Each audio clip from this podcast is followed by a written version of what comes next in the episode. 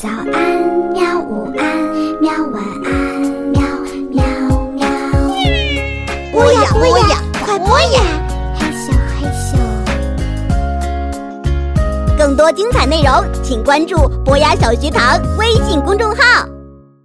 欢迎来到博雅小学堂，在这里带你去认识住在故宫里的怪兽们。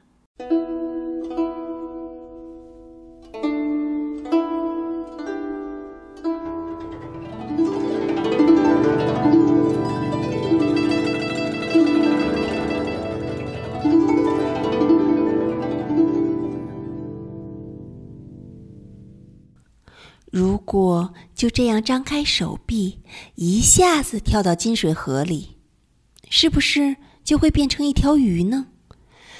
最近我总是在想这个问题。天气越来越热，真想去游泳啊！穿上漂亮的游泳衣，一下子跳到冰凉的水里，一定会舒服的打个寒战吧？想是这么想。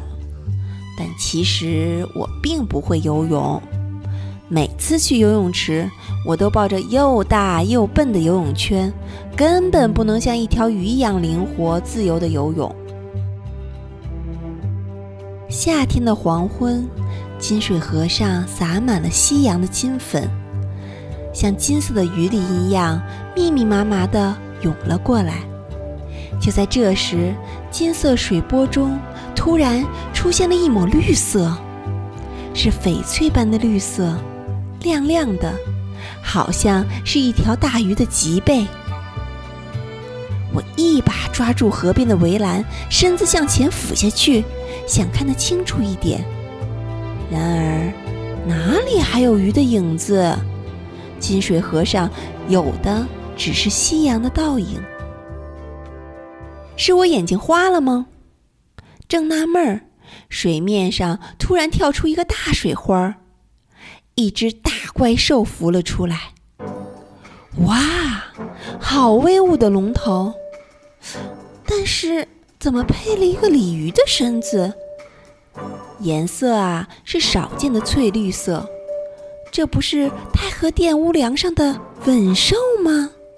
别的怪兽都在屋檐上、屋脚下，只有吻兽。一个人横霸在最高最宽敞的屋梁上，个头也最大。嘿，李小雨，你会游泳吗？吻兽说话了，那声音粗粗的，像沙哑的风声一样。我我我吗？怎么也想不到吻兽会和我说话。是啊，这里只有你啊。吻兽直瞪瞪地瞅着我，那眼神儿好有威严啊！我连大气都不敢喘。我我我不会游泳，我用小的不能再小的声音说。虽然已经见过很多故宫里的怪兽，但我从没像见到吻兽这样不知所措。跳下来。你说什么？就这样张开双臂跳下来，快！稳兽催促我，没带游泳圈，我会淹死的。我往后退了一步。不会的，有我呢。稳兽说：“我教你游泳。”稳兽教我游泳，这简直让人不敢相信。但我转念一想，为什么不试试呢？吻兽可是龙的儿子，跟吻兽学会游泳以后，我应该就能像鱼一样自由自在的在水里穿梭了吧？这样一想，我就动心了。我慢慢爬过金水河的围栏，围栏不高，我很容易就爬了过来。可是下一步就要鼓足勇气了。不带游泳圈就跳进金水河里这是平时想都不敢想的事情。我深吸了一口气闭上眼睛张开双臂扑通跳了下去。金水河的水好凉爽啊。我的身体一下子变得轻了起来，手和脚都浮了起来，但是身子仍然往下沉。要憋住气呀！稳兽的声音透过河水传到我耳朵里。对，就这样，手脚要同时滑动，有节奏的。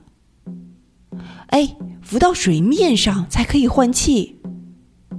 要用心感受水的力量，水可是连大轮船都拖得起来的大力士。很好，就这样。就这样，可以睁开眼睛了。不知不觉，我已经可以在金水河里像鱼一样的游泳了。这感觉可真棒啊！稳兽还真是个好老师。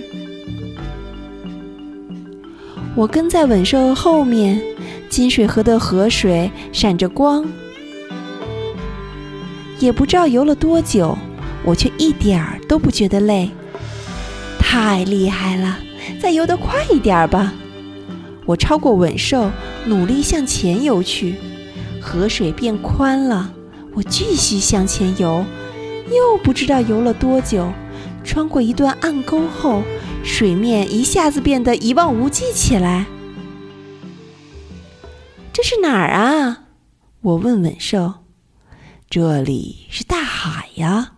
稳兽回答：“大海，可是北京没有海呀。”稳兽似乎看透了我的心思：“我们已经游出北京啦。”这时候我才注意到，天空已经完全暗了下来。刚才太专注的游泳，连天黑了都没发现。这可怎么办？我有点着急了，这么晚不回去，妈妈肯定在找我了。既然都游到这里了，不如去旅行吧。”稳兽不慌不忙地说。“可是我妈妈……你妈妈今天可是要通宵在仓库里整理货物的。等到明天一早，她回到办公室的时候，我们也就回去了。”真的？当然。我可是稳兽啊，什么不知道？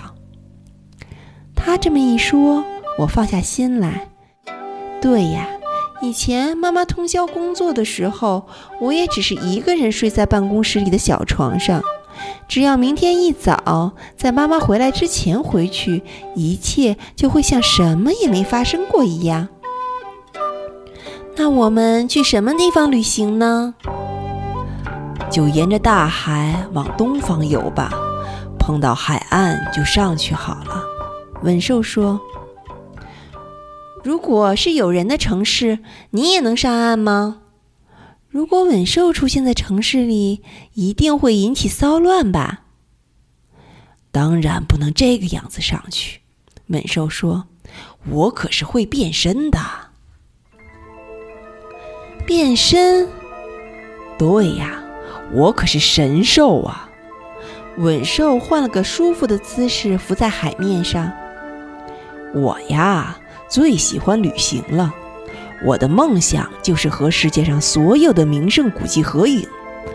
但是那种地方都是人多的地方，所以每次都要变成人类的样子才会去。你去过很多的地方吗？嗯。韩国呀，泰国呀，法国呀，都是游泳过去的。是啊，我和法国的埃菲尔铁塔、首尔的景福宫、泰国的玉佛寺、印度的泰姬陵都合过影，不过却没有一张能刊登在故宫怪兽坛上。听说你和梨花关系好，下次见到他一定要帮我说说好话呀。原来还有怪兽想讨好梨花呀！这可是我第一次听说。嗯，好吧。稳兽一下子高兴起来，吹了个口哨。那我们出发吧。如果游累了，就告诉我，我可以背你。嗯，我点点头。我们朝着大海的东面游去。夜晚的大海发出呻吟般的不可思议的声音。游了多久是没法计算的，因为没有太阳，也没有光。黑漆漆的大海上，有的只是偶尔路过的货轮，或是无声的鱼群。